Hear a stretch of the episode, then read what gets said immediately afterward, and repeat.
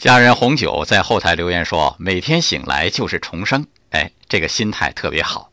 我听说，如果每天能够醒来，那么你已经比地球上几千万人都幸运了。他们甚至看不到下周的太阳。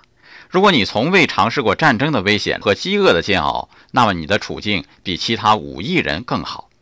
如果你能随便进出教堂或寺庙，而没有任何被恐吓的危险，那么你比其他三十亿人更有运气。如果你的冰箱里有食物可吃，有房可住，有床可睡，那么你比世界上百分之七十五的人更富有。如果你在银行里有存款，钱包里有现钞，那么你属于世界上百分之八最幸运的人。如果你还父母双全，没有离异，那么你就是很稀有的地球人啦。这么一看，幸福太多和太少之间只有短短的一站，就是看你有没有一颗知足感恩的心呢。爱生活，高能量。